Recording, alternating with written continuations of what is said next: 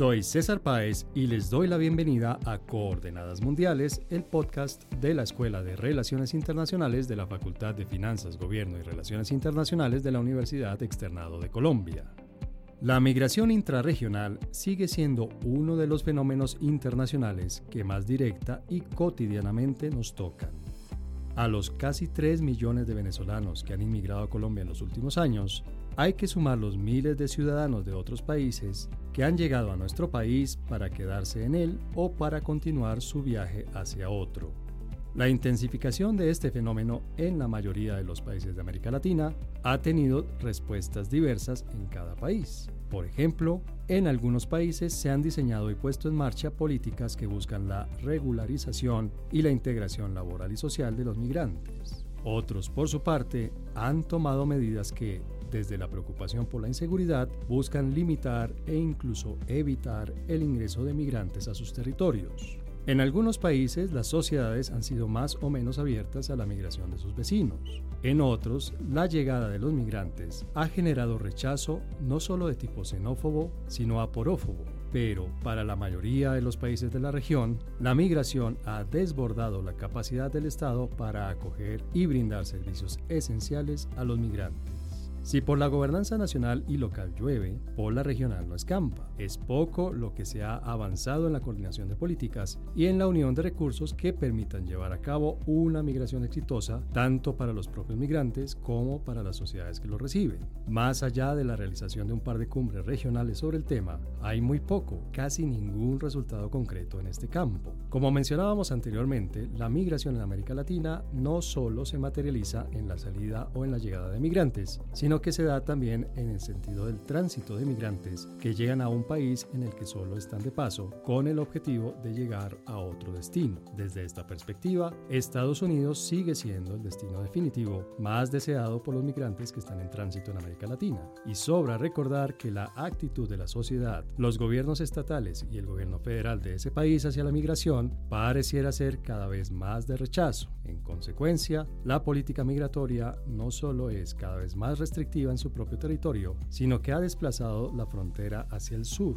México se ha convertido en la práctica en la frontera de Estados Unidos que busca disminuir el número de migrantes que llegan a este último país. Con acuerdos migratorios entre los dos gobiernos, se busca endurecer la llegada de centro y suramericanos al territorio mexicano y evitar que estos crucen la frontera norte hacia Estados Unidos. Sin duda, esta es una época en la que se combinan múltiples factores que motivan a un número significativo de latinoamericanos a migrar dentro de la región y del continente. Son también múltiples las causas que hacen que buena parte de las sociedades receptoras no acojan tranquilamente a los extranjeros que llegan huyendo de amenazas o simplemente buscando un mejor nivel de vida. Para entender la magnitud y las características de la migración actual en nuestra región, las diversas políticas nacionales y regionales con las que se ha buscado regularizar el proceso migratorio y las perspectivas que tienen este fenómeno en América Latina, nos acompañan Stephanie López, consultora del Banco Interamericano de Desarrollo, César Niño, de la Universidad de La Salle, e Irene Cabrera, de la Universidad Externado de Colombia.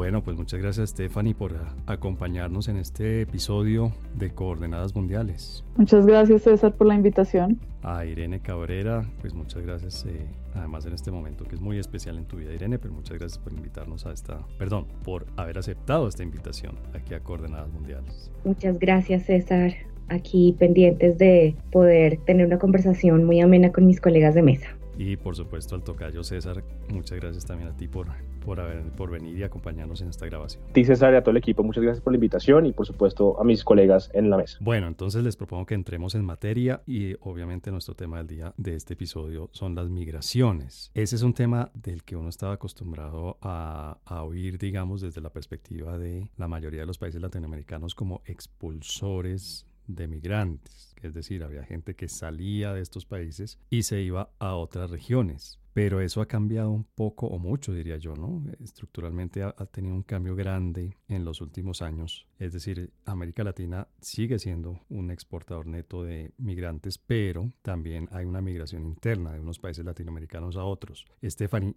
¿a qué se ha debido ese cambio?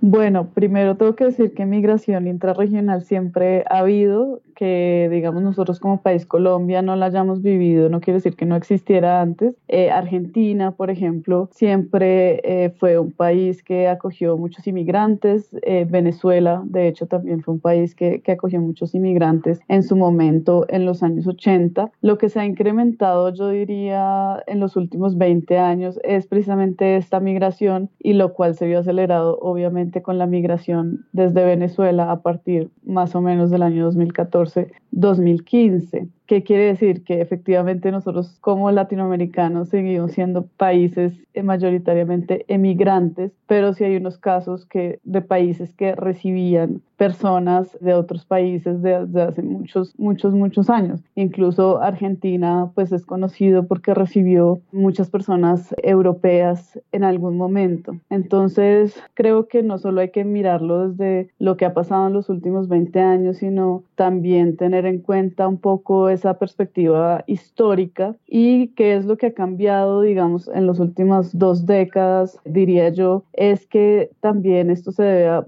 a varios motivos, ¿no? Esta migración intrarregional es como a facilidades, a acuerdos de libre movilidad entre los diferentes países, pero también, pues en el caso particular de Venezuela, a una crisis humanitaria. También está el caso de Haití, que es debido primero en el 2010 al terremoto y luego pues a una constante crisis política que ha habido ahí que ha obligado a las personas a salir del país. Y bueno, te puedo dar muchos ejemplos, pero básicamente ese es como un abrebocas de lo que pasa y de lo que está pasando ahora. Lo podríamos estudiar país por país, pero definitivamente en los últimos 20 años sí ha habido un aumento de la migración intrarregional en los países de América Latina y el Caribe. Irene, esta, gracias Stephanie además por ilustrarme, por aclararme. Por supuesto, yo no tenía otra, otra idea en la cabeza, es que éramos una, una región en la que había expulsión de migrantes, pero que no tenía, digamos, estas dinámicas internas tan fuertes desde hace tanto tiempo. Pero Irene, ¿qué ha sido lo que, mejor dicho, el único cambio ha sido cuantitativo? Es decir, uno tiene la impresión de que la migración aquí en América Latina dejó de ser vista como un fenómeno más o menos normal, ¿no? De, algo que nos hace muy humanos desde el inicio de, de los seres humanos, que es irse del lugar y buscar un lugar donde uno esté mejor. Dejó de percibirse eso como un fenómeno normal y cada vez se percibe más como un problema. ¿Por qué ha sucedido eso? ¿Por una simple cuestión cuantitativa o ha habido algún otro elemento, no sé, cualitativo que tenga que ver con ese cambio de la percepción? Pues tu pregunta es muy importante porque realmente hay efectivamente un aumento de las personas migrantes en el mundo, donde un porcentaje importante de, de estas personas son personas que se llaman desplazadas a la fuerza, digamos así lo califica el Alto Comisionado de Naciones Unidas para los Refugiados. Y hablamos de cómo esas ciento, casi 3 millones de personas desplazadas a la fuerza en el mundo, mm, aproximadamente 20 millones se encuentran en la región y hablamos de personas que buscan protección internacional. Es un cambio cualitativo importante porque estamos hablando de personas que pues básicamente ven amenazada su vida, su supervivencia y por eso es que hablamos de un problema porque cuando hablamos de números tan significativos de personas que pues básicamente están generando lo que muchos llaman pues una, una crisis de seguridad humana, pues esto prende las alertas internacionales. Yo creo que aquí hay un viraje importante que es digamos un poquito más reciente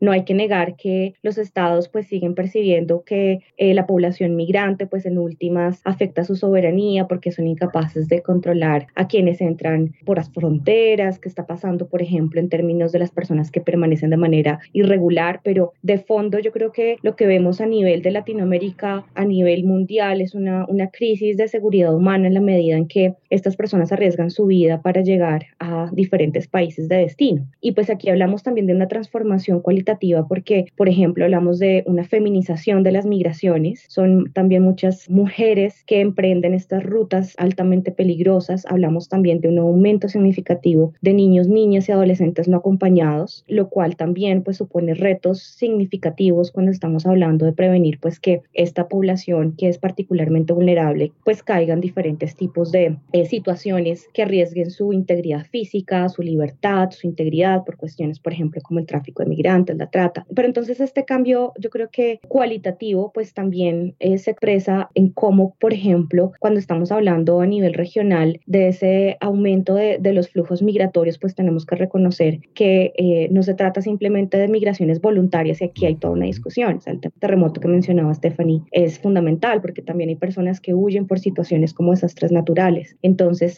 ahí es donde yo creo que empezamos a hablar un poco de, de los retos de la capacidad del Estado para entender cuáles son como esas causas de las migraciones, que no solamente son cuestiones que están asociadas a buscar una mejor oportunidad laboral, eh, sino también cuestiones de fondo que están asociadas a situaciones de coerción, de violencia, de ausencia también de medios de vida, condiciones muy extremas en algunos países que son eh, origen de estas migraciones. Y fenómenos naturales como los que tú pues, recuerdas, eh, subrayabas de lo que decía Stephanie, ¿no? Por ejemplo, un terremoto. Bueno, yo creo que muy pronto empezaremos a ver consecuencias del cambio climático. Así es, tal cual. Y pues hablamos de un, de un tipo de, de, desplazamiento a la fuerza que tiene poca regulación a nivel internacional y regional. Y pues básicamente los instrumentos internacionales que tienen los estados que hablan sobre los refugiados, que es proteger a una persona que tiene una amenaza contra su vida por cuestiones de persecución, pues realmente se queda corto frente a, a fenómenos como por ejemplo los desastres naturales. Claro. Entonces ahí tenemos un, un reto importante en términos de cómo reconocer también los efectos del cambio climático en las migraciones. César, esta, esta información que nos dan tanto Stephanie como Irene, esta mirada que nos dan, digamos, viene desde la perspectiva de los países de, de los que salen los migrantes. Desde la perspectiva de los países a los que llegan los migrantes, ha habido cambios, digamos, la población hoy en día está más consciente del fenómeno de la migración, la, la población, las poblaciones locales están más eh, prevenidas eh, de manera justificada o injustificada frente a a los efectos que puede tener en sus comunidades, en sus ciudades, en sus barrios, la migración.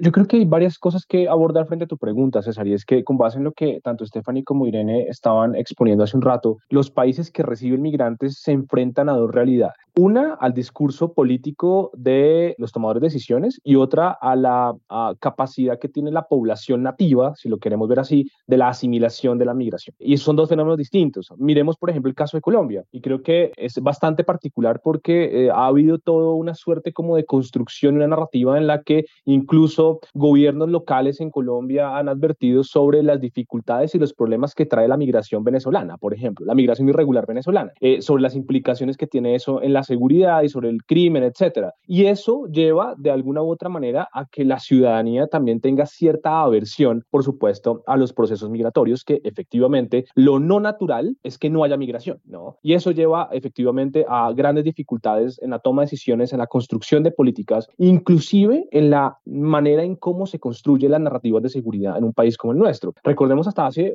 unos pocos meses, ¿no? La alcaldía de Bogotá advertía en manos de, de la alcaldesa, por supuesto, que eh, había una cierta preocupación frente a el crimen eh, traído casi que por eh, migrantes irregulares venezolanos. Y nos dimos cuenta, digamos que en algunas aproximaciones, que en efecto la inseguridad en Bogotá, por ejemplo, es del 5% producido por migrantes. La pregunta es, ¿dónde está el otro 95%? Es decir, ¿por qué la preocupación se vuelca sobre ese 5% y no sobre el gran 90% que es efectivamente todo lo que hay alrededor de todo esto? Entonces, sí hay una, una gran problemática a propósito de los países que reciben. Y sabes otra cosa que es interesante, por ejemplo, observemos un poco la idea de mm, los nacionalismos, que seguramente son mucho más evidentes en, uh, en Europa, por ejemplo, pero digamos los nacionalismos que hay a propósito de la idea del migrante mexicano centroamericano hacia Estados Unidos. Recordemos un poco lo que pasó hasta hace unos pocos, unas pocas semanas con la, el, el, regreso del título 8 y que se cancela el título 42 en Estados Unidos, las implicaciones que tiene eso sobre la narrativa ciudadana. No al ciudadano le da miedo, no, y eso es interesante verlo así porque eh, me, me, me, recuerda algo interesantísimo y es que el ciudadano le tiene más miedo al migrante pobre que al migrante por ser migrante. Es una suerte como de aporofobia, ¿no?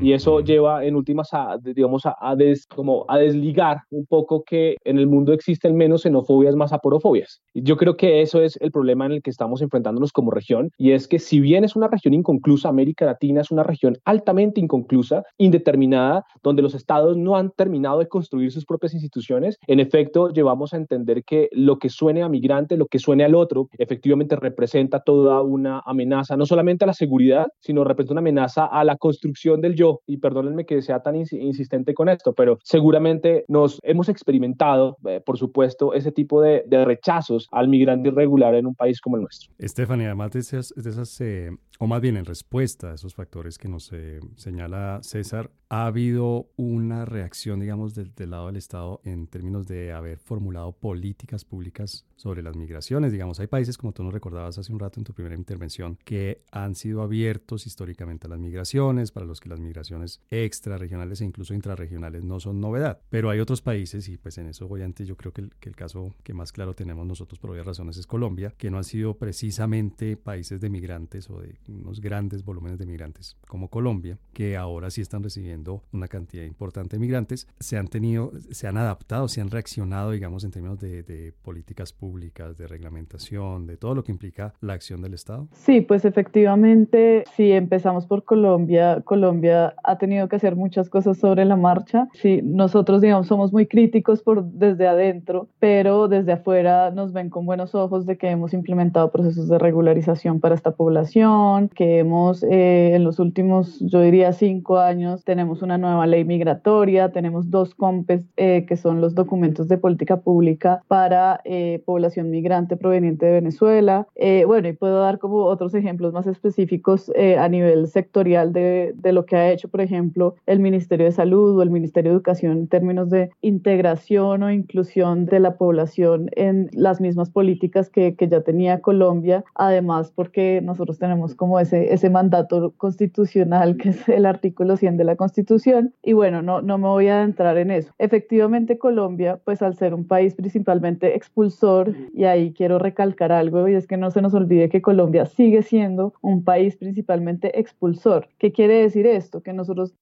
sigue habiendo más colombianos en el exterior que personas inmigrantes dentro de nuestro país, valga la redundancia. Entonces, al ser un país expulsor, Colombia siempre ha volcado su política migratoria hacia las personas que salen, hacia lo que se llama en algunos casos la diáspora y nosotros tenemos programas como Colombia nos une en el Ministerio de Relaciones Exteriores desde el 2001-2002, es decir, ya, ya lleva un tiempo estos programas y creación de redes científicas, etcétera, etcétera. Que funcionen o no, bueno, esa es otra discusión, ¿no? Pero tenemos esas políticas, digamos, establecidas. En otros países que tenemos, y solo para dar dos ejemplos, en Brasil y Uruguay tenemos unas políticas muy abiertas hacia la población inmigrante. A veces eh, eh, en, otras, en otros espacios me dicen, pero bueno, cuando estaba Bolsonaro, ¿qué pasaba con la, con la inmigración en Brasil? Pues no pasó nada mayor. De hecho, lo que pasó fue que recibieron muchos venezolanos como refugiados y porque había una ley migratoria muy abierta hacia la inmigración. De hecho, en los últimos 20 años, eh, la mayoría de países de Sudamérica han establecido nuevas leyes migratorias precisamente por esos cambios que conversábamos al principio. Ecuador en el 2008, por ejemplo, en su constitución incluyó algo que se llamaba la ciudadanía universal. ¿Cuál era como la idea filosófica detrás de esto? Es que cualquiera podría entrar a su territorio. Claro, después se dieron cuenta que hacer eso no era tan bueno y empezaron a implementar unas políticas más restrictivas. Y pasa lo mismo en otros países. Chile, cuya ley migratoria es mucho más reciente, pues pensábamos que por tener un gobierno de izquierda, entonces iba a ser mucho más abierto a la migración. Y lo que ha sucedido en los últimos meses en la frontera con Perú es que se ha militarizado y bueno, una serie de cuestiones. Entonces también quiero aclarar aquí que la ideología política de un gobierno, de un presidente, no es lo que hace que una política sea abierta o sea cerrada, porque pues precisamente lo estoy demostrando con casos como el de Bolsonaro, que se pensaba que era, como decía César eh, hace un momento, eh, una política más nacionalista, pero al final, si uno mira el resultado del gobierno Bolsonaro, con la población migrante fue muy receptivo. Entonces, y podemos hablar igual de Chile. Entonces, tenemos un gobierno de izquierda con Boric, pero está militarizando la frontera. Entonces, realmente, también como es importante importante resaltar que las ideologías políticas no necesariamente van de la mano con lo que se implementa como tal de, de estas políticas. Claro. Y, bueno, más adelante podríamos hablar de lo que está pasando en nuestro propio país,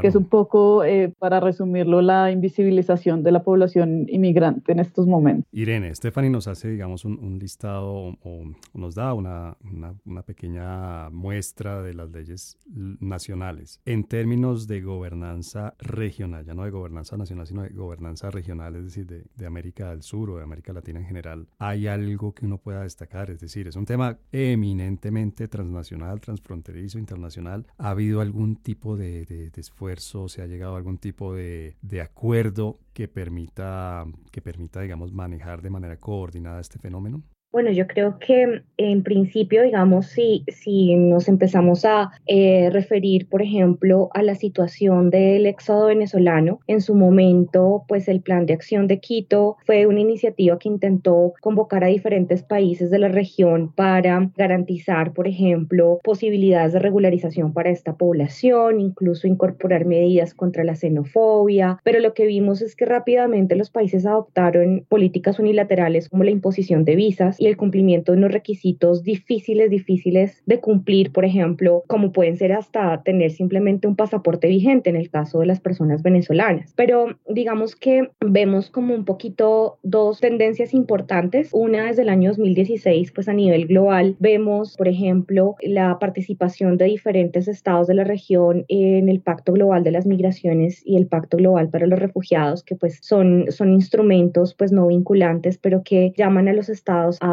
por un lado, a buscar que la migración sea regular, segura, eh, ordenada y al mismo tiempo que se reconozca las necesidades de personas que son solicitantes de refugio. Sin embargo, en el marco pues de la realidad y la práctica, pues lo que vemos es que hay una alta discrecionalidad de los estados en cómo realmente están aplicando esos estándares internacionales dentro de sus legislaciones y lo que vemos es que a nivel general, me inclino más por lo que menciona Stephanie, eh, vemos digamos eh, en la práctica una mayor militarización de las fronteras por un lado y al mismo tiempo una imposición de múltiples estados de mayores requerimientos, por ejemplo, de ingreso y permanencia en los estados. Entonces, eso digamos que es una, una tendencia un poquito que, que contradice en parte pues estos instrumentos que hablan pues de una flexibilización, de reconocer si hay necesidades de protección internacional. Y la otra tendencia tiene que ver con lo que eh, recientemente llaman algunos académicos esa externalización de la política migratoria. Es decir, no es un secreto que la mayoría de esos movimientos migratorios tienen como finalidad llegar a los Estados Unidos. Y lo que vemos es que desde este país del norte, pues se busca un manejo de la migración que no solamente tenga que ver con intentar regular el ingreso de personas en su frontera directa, sobre todo la frontera sur con México, sino que se han generado una serie de, mecanismos y acuerdos bilaterales para eh, intentar, entre comillas, controlar y regular la, migración en, eh, a lo largo de la ruta. Sin embargo, pues esto eh, justamente es parte de, de las críticas que tenemos hoy en día porque que pues básicamente parte de lo que vemos a nivel pues continental es que hay unos flujos pues que, que se concentran en diferentes puntos de la región y realmente digamos estos acuerdos eh, bilaterales lo que están en otras palabras haciendo es limitando también el derecho de las personas a solicitar refugio muchas veces por ejemplo en los Estados Unidos o los lleva incluso a adoptar rutas cada vez más peligrosas porque por ejemplo estamos hablando de que Estados Unidos eh, le pide en este momento a la población venezolana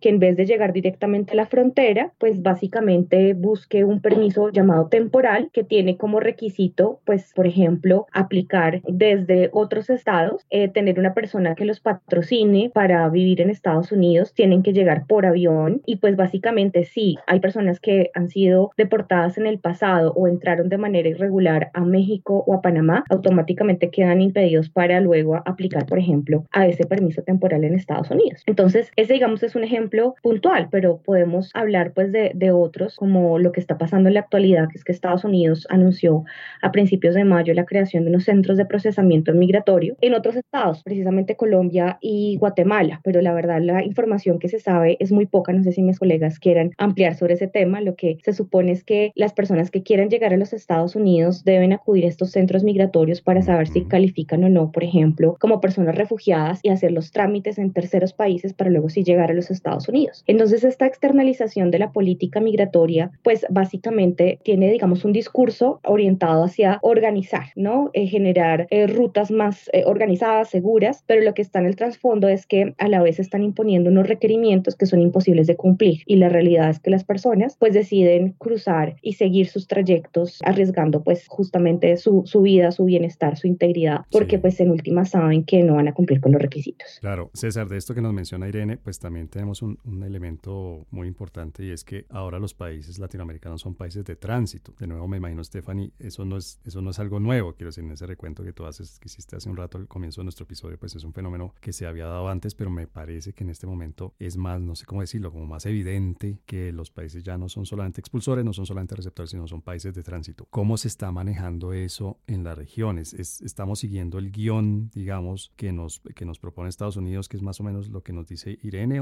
los países tienen, si han tenido cierta autonomía en el manejo de sus políticas como países de tránsito? En el deber ser sí debería haber efectivamente una suerte de, de, gobernanza intrarregional, como lo advertían a mis colegas hace, hace un rato. No obstante, vemos que independientemente que existan mecanismos inclusive regionales para el control de migración irregular, la migración irregular no va a cesar, ¿no? Es que son, son dos, son dos ah, digamos, eh, aristas que efectivamente hay que tener sobre la mesa. Y es que uh, así tal cual como Estados Unidos ha eh, puesto, lo mencionaba hace unos instantes Irene, puesto unos centros de acopio para eh, la atención migrante en un país como Colombia o como Guatemala, uh, significa no solamente la externalización del proceso migratorio, sino también una suerte de control migratorio por delegación, ¿no? Es decir, como una suerte de, de, de, de proxies, de proxies en los territorios de América Latina. Y esos proxies eh, o, esos, o esos mecanismos de, control migratorio a distancia, control remoto, con todos los, um, digamos, la burocracia que esto, que esto lleva, no mitiga de alguna u otra forma que otros actores, fenómenos y por supuesto uh, impulsores de migración irregular cumplan su labor. Me explico. Es decir, una suerte de crimen organizado, por ejemplo, o lo que sucede en la frontera entre Colombia y Panamá en la mal llamada o el mal llamado tapón del Darién, o en la zona del Darién más bien. Esto significa que hace falta tal vez otra suerte de observaciones, de aproximaciones regionales frente a que hay actores lo suficientemente grandes y poderosos que desbordan las capacidades de los estados para el control de las fronteras. Esa es la pregunta que tal vez asalta a toda la región. No solamente ser un país expulsor o países expulsores como lo advertía Stephanie, sino también países que son corredores de migrantes o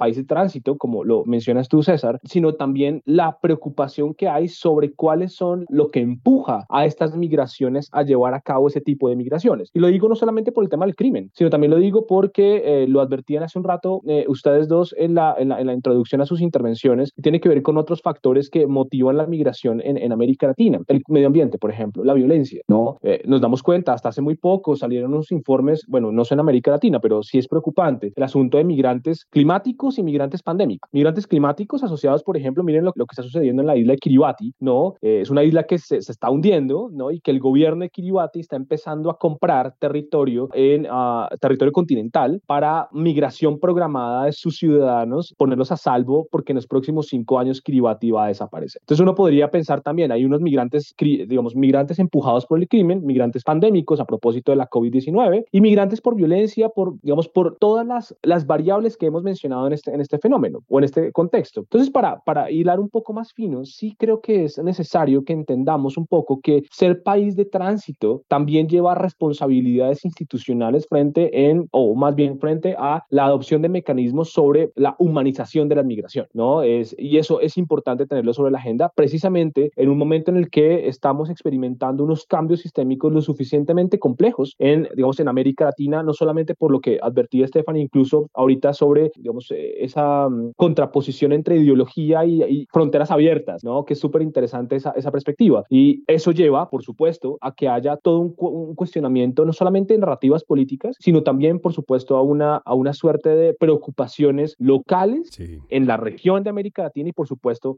continente. Y precisamente a esas preocupaciones locales le vamos a dedicar la segunda parte de este episodio que viene en unos segunditos.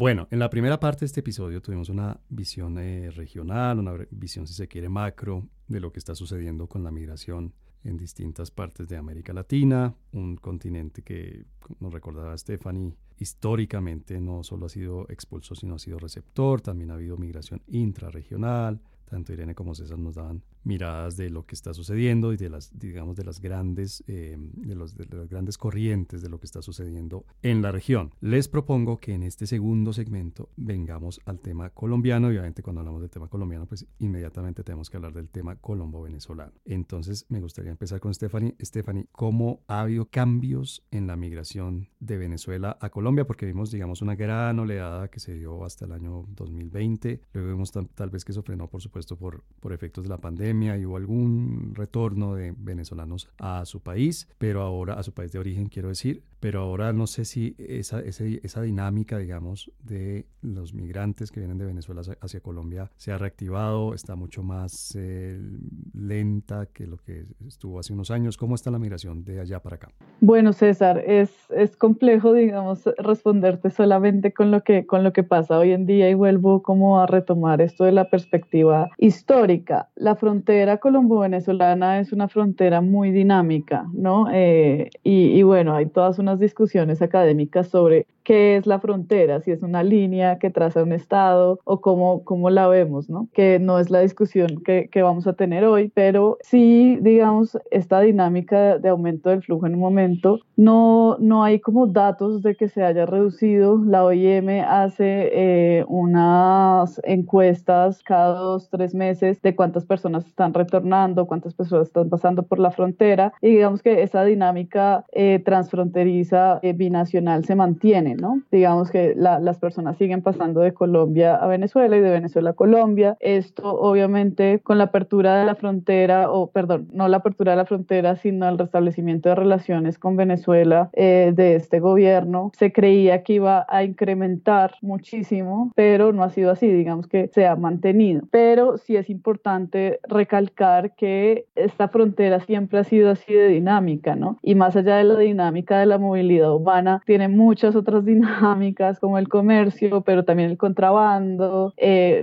Irene lo mencionaba hace un, hace un, momento y es el tráfico de, de migrantes, la trata de personas. Bueno, hay, hay, unas dinámicas ahí también como de crimen transnacional que siempre han estado presentes desde hace muchísimos, muchísimos años. Entonces, lo que creo es que eh, no se ha modificado sustancialmente en términos de datos, aunque bueno, en este momento en Colombia tenemos un problema de datos porque no están siendo actualizados Migración Colombia no actualiza datos desde más o menos octubre de 2022, lo cual es bastante, bastante preocupante porque nos tenemos que basar en las encuestas de la gran encuesta de hogares de, del DANE que nos arrojan que ya estamos llegando a 3 millones de, de personas. Pero si hay, si hay un tema y de pronto retomo un poco y es eh, que lo que hablábamos en la sección anterior es que si hay un pequeño porcentaje que se está yendo hacia los Estados Unidos por esta frontera con Panamá. Eso no quiere decir que la gran mayoría no tenga, como se dice, vocación de permanencia y esto lo, lo demuestran, cual todas las encuestas demuestran que hay una vocación de permanencia, porque hay que tener en cuenta que pues personas que ya llevan 5, 7 años en Colombia y no tienen intención de, de retornar a Venezuela, quiero decir, la intención de retorno es, es bastante baja y pues dadas las condiciones que, que siguen, que persisten en Venezuela, pues esa intención no, no se da. Y hay otra cosa que quisiera agregar aquí, que es algo que normalmente está bastante invisibilizado, y es que sí ha habido un gran retorno de personas colombianas que vivían en Venezuela y muchos binacionales, de los cuales hay una serie como de problemáticas hoy en día en términos de su protección y en términos de acceso a derechos de estas personas. Problema de, de cédulas, por ejemplo, que fueron canceladas. También hay problemas con las comunidades binacionales indígenas porque no se pueden registrar en Colombia para tener acceso a servicios. Entonces, creo que esta dinámica fronteriza es mucho más allá solamente de que venezolanos vengan a Colombia a solicitar servicios médicos o educativos, sino que también eh, hay que ver qué pasa con la población colombiana que es binacional, ¿no?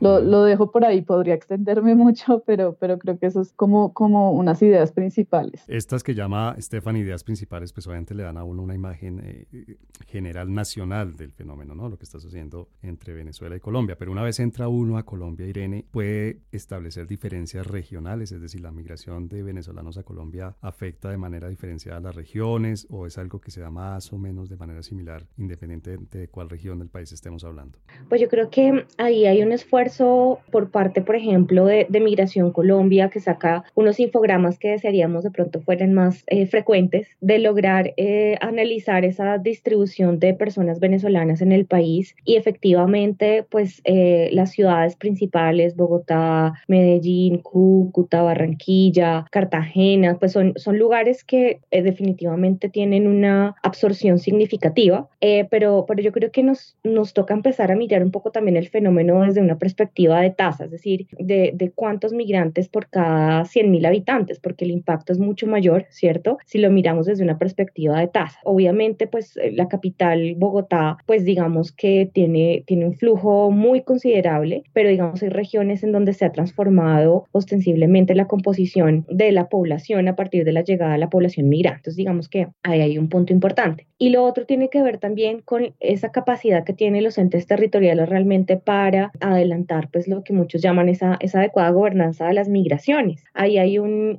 unos estudios muy interesantes que, que ha sacado el Departamento Nacional de Planeación que nos habla sobre cómo se está avanzando a nivel de integración multidimensional con la población venezolana. Y pues básicamente ese índice de, multidimensional de integración pues tiene digamos como unas dimensiones que se están analizando y es la capacidad de los territorios en materia de generar pues una cobertura de necesidades básicas, es decir, prestar servicios de salud, eh, servicios públicos, por ejemplo, medir cuáles son las condiciones de pobreza, una segunda dimensión que está asociada a la integración económica y es ver, por ejemplo, qué está pasando, por ejemplo, con el acceso al mercado laboral laboral, un tema de integración social que es también entender qué está pasando eh, en materia de discriminación, convivencia y al mismo tiempo la capacidad pues ya más de la institucionalidad pública para pues generar, por ejemplo, centros de atención o avanzar, por ejemplo, en materia de regularización. Y ese índice lo que demostraba en este primer estudio del DNP que salió el año pasado es que de una escala de 0 a 10, pues Colombia más o menos en promedio va como en un 5, que es entre, entre aceptable y bueno, pero pues digamos esto, eh, yo creo que es un, un, ejercicio piloto que está intentando em, empezar a, a, estudiar cómo avanzamos en materia de, de, integración, porque el Instituto Temporal de Protección en Colombia, pues como bien lo, lo han señalado muchos, pues es un punto de partida y no el punto de llegada. Entonces, desde ahí, cómo lograr que la población acceda a bienes, servicios, que pueda participar realmente de manera equitativa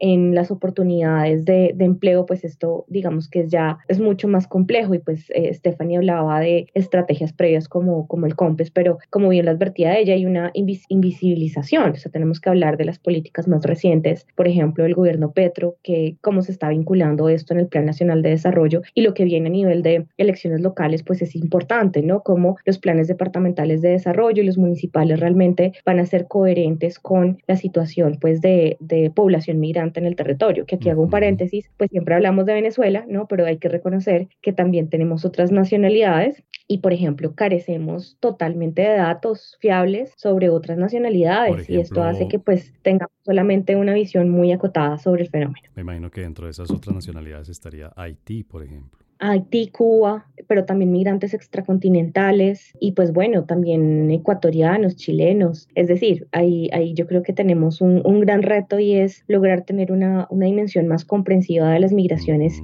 y no solamente centrarnos en el fenómeno venezolano, que claro es más bien. Perdón que, te haya interrumpido ahí, pero vamos a, entrar en ese punto en unos minutitos. César, pronto, dentro de esta perspectiva eh, regional que, le invitaba yo a Irene a hacer de la migración, sobre todo venezolana, pues Irene nos daba, un, digamos, un balance de tipo, no sé, social, económico, laboral, etcétera. Pero viene un fenómeno, viene pues viene una, una temporada, si se quiere, de elecciones regionales. Vamos a tener elecciones regionales este año y pues ahí nos, nos toca abrir un capítulo especial para la política, la política electoral. ¿Puede haber un em, efecto de la migración en las próximas, en las próximas elecciones regionales y locales? De la migración siempre va a estar a la orden del día. La pregunta es más bien, o, la, perspectiva es más bien hasta qué punto los candidatos y candidatas a, las elecciones incorporan en sus planes de gobierno, planes departamentales, planes municipales, incorporan efectivamente la dinámica de la migración, independientemente de la nacionalidad. Lo digo porque efectivamente esto involucra evidentemente nuevos votantes, en el caso de la regularización de estos, de estos migrantes, pero también involucra factores que eh, los asociaba ahorita Irene un segundo y son las transformaciones sociales. La, el involucramiento, por supuesto, de estos uh, migrantes, estas personas en uh, dimensiones que efectivamente involucran o más bien logran tocar sensibilidades territoriales. Lo digo por varias, varios fenómenos. Uno de ellos tiene que ver con la, digamos, el discurso, la narrativa que tiene eh, o está en asocio con la seguridad en las ciudades, con el trabajo, con la salud, con el involucramiento, por supuesto, de, de estas personas a los fenómenos uh, eh, de empleabilidad. No, todas estas suerte de, de, de, dinámicas creo que sí van a afectar las elecciones, pero ahí es donde quiero llamar la atención en otro, otro aspecto, y es que no siempre los candidatos en las, ah, digamos, en las entidades territoriales, eh, e inclusive los, los candidatos en, los, en, las, en las zonas, ah, digamos, ah, mm, municipales y departamentales, no siempre involucran o no siempre materializan o humanizan al migrante como un asunto efectivamente de política pública, lo instrumentalizan. Y ahí es donde va la idea de Stephanie de hace un segundo, y es la suerte de la invisibilización, que también el exceso de mostrar una política pública para hacer campaña con base en los migrantes, al mismo tiempo es redundante, es contradictorio, pero es una invisibilización al mismo tiempo, ¿no? Los, los estamos volcando como una suerte de objetos instrumentables, deshumanizándolos desde una narrativa lo suficientemente peligrosa. Yo creo que van a ser sujetos efectivamente de las campañas electorales, pero digamos una escala de instrumentalización, es decir, no de involucramiento, de inclusión y de integración, que son tres fenómenos totalmente distintos, pero que sí pueden llevar a una gran preocupación asociada, por supuesto, hasta qué grado esto va a ser un instrumento de construcción, digamos, electoral en los territorios en el país. No es lo mismo hablar, por supuesto, no es lo mismo que un candidato a la alcaldía de Bogotá logre uh, involucrar, por supuesto, las lógicas sobre la migración, no solamente venezolana, lo advertían ahorita mis colegas, y es uh, la migración haitiana, por ejemplo, uh, la migración afgana, que inclusive eh, en algún momento en el periodo del gobierno anterior, del gobierno Duque, se había advertido sobre la, el involucramiento o la aceptación de una suerte de mujeres afganas que venían a, le, huyendo de la violencia en Afganistán, pero se dejó un poco por fuera el matiz del volumen de migrantes afganos que han llegado, por supuesto, no solamente a América Latina, sino a, Colo sino a Colombia, y por supuesto los sirios, no los chinos, cubanos, efectivamente. Este tipo de cosas, Colombia no está acostumbrada a, a involucrarlos en sus planes de desarrollo, en sus planes territoriales, sus planes departamentales, y creo que esto es una gran invisibilización a partir de la instrumentalización del migrante irregular. Bien, y quisiera terminar este segundo segmento de nuestro episodio de hoy pidiéndoles que nos alejemos un poco. Hemos hablado del fenómeno de la, de la migración a lo largo de este, fenómeno, de este episodio, perdón, pero con una visión bastante problemática, problematizadora, es decir, hemos visto todos los fenómenos, el fenómeno y todas las consecuencias negativas que trae o, o, o problemáticas que trae tanto para el migrante como para los lugares a los que llega el migrante. Pero les quisiera pedir, por favor, a cada una a cada uno, y a, y a, a Stephanie, a Irene y a César, una consecuencia, un efecto positivo más bien de la migración que podamos vivir acá, que podamos constatar en la cotidianidad o no en la cotidianidad necesariamente, pero sí en la vida real de Colombia. Un efecto positivo de la migración, Stephanie. Las arepas venezolanas. Ese es uno, pero bueno, poniéndome más seria, mira que esta mañana eh, estaba leyendo un artículo de todo lo que han aportado eh, los eh, desarrolladores a nuestra economía y que ahora están teniendo unos problemas muy serios para el tema de renovación de visas porque eh, Migración Colombia les está solicitando eh, los diplomas. Y estos nuevos ingenieros desarrolladores, pues la mayoría no son ingenieros, sino que se han hecho a través de otro tipo de, de formaciones, lo cual es un requisito absurdo. Y el artículo muestra todo lo que han aportado, porque efectivamente en Colombia tenemos una brecha en el sector tecnológico de mano de obra muy, muy importante. Digamos, las, el ministerio ha hecho muchas, muchas cosas para atraer, digamos, esto, pero ahora les estamos como cortando esto a, a, las personas venezolanas. Y te puedo dar ejemplos de muchos sectores, pero este es un sector que yo creo que está poco visibilizado y en el que hay un gran aporte en materia de lo que pueden aportar estas personas que trabajan en esto. Así, siendo súper breve, creo que esto es un gran ejemplo de, de un aporte que, que, que, tenemos de los inmigrantes venezolanos en Colombia. Gracias, Estefania. Irene, ¿cuál sería tu efecto positivo? Yo creo que algo que se subestima enormemente es esa influencia que tiene la población migrante que permanece, que transita, no importa su condición regular o irregular en la demanda agregada. Es decir, cuando estamos hablando de cómo estas personas consumen bienes, servicios, alquilan lugares, compran alimentos, están moviendo incluso eh, la cooperación internacional y eso se traduce en poder adquisitivo para poder básicamente acceder a, a mercados, eso está moviendo la economía local. Si uno pensara, por ejemplo, en esos corredores en los que se mueve la población migrante, pues hay todas unas economías locales alrededor de la migración. El punto es cómo esa, esa demanda agregada, pues realmente la, percibimos como algo positivo y yo creo que Incluso también eso hace que, que, si pensamos, por ejemplo, en esos recursos de agencias internacionales, organizaciones de sociedad civil que va a, digamos, a apoyar a los migrantes para eh, garantizar sus medios de vida, esto también tiene un efecto espiral positivo en esas comunidades de acogida porque se está moviendo dinero. Entonces ahí yo creo que también hay un, un efecto muy importante que tenemos que, que empezar a, a revisar en términos de cómo también, pues esos dineros también pueden ser aprovechados incluso de manera un poquito más estratégica em, y lo dejaría ahí. Bien, y César, ¿cuál sería el efecto positivo que tú resaltarías? Bueno, yo me uno, yo me uno a mis dos colegas y le sumaría un poco, no solamente la demanda agregada y el asunto de lo que hablaba Stephanie, sino le sumo, por ejemplo, la interculturalidad, le sumo las artes, la literatura, por supuesto, y le sumaría incluso el reconocimiento de los ciudadanos frente a que las fronteras son solamente una invención y es más que un rito, ¿no? Es una suerte como de, de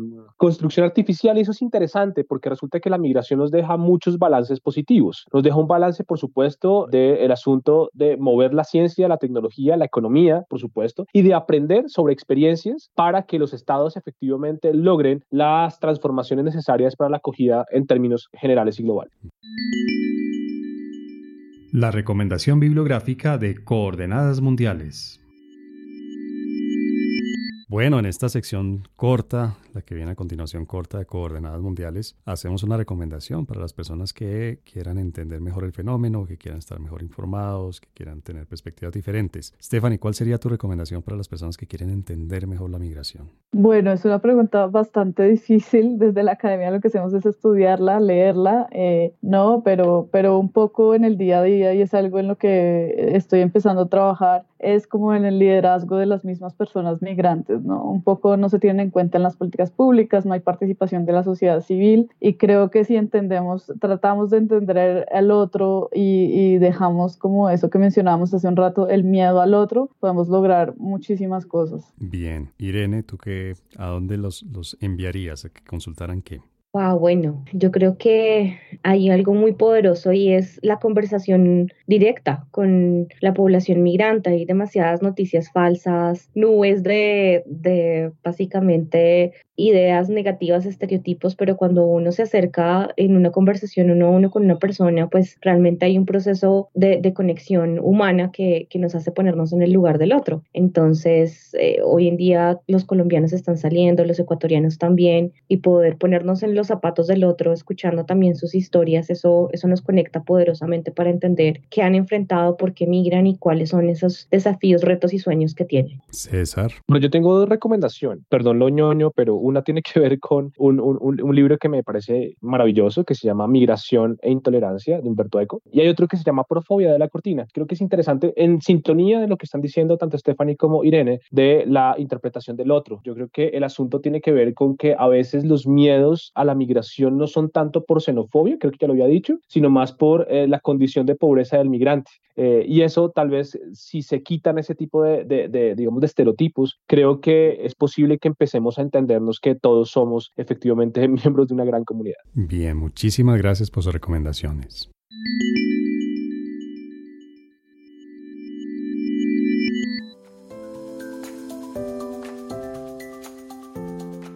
Bueno, pues este ha sido un episodio con mucha información, pero sobre todo con perspectivas diferentes sobre un fenómeno que estamos viviendo en Colombia desde hace años. Y por eso, por traer esas perspectivas frescas, diferentes, le agradezco mucho Stephanie López, muchas gracias por acompañarnos hoy. No, gracias César y a la mesa, muy siempre muy constructivas eh, conversaciones a mi compañera y colega Irene Cabrera también, obviamente muchísimas gracias por habernos acompañado, Irene. Gracias, César. Un gusto conversar con ustedes esta mañana. Y bueno, al tocar yo César Niño, César, muchas gracias por habernos acompañado. Gracias por la invitación, un placer conversar. Por supuesto, muchas gracias a nuestro productor Rafael Piñeros, a nuestro técnico de grabación y edición Javier Villamil y a todas las personas que escuchan Coordenadas Mundiales. Muchas, muchas gracias.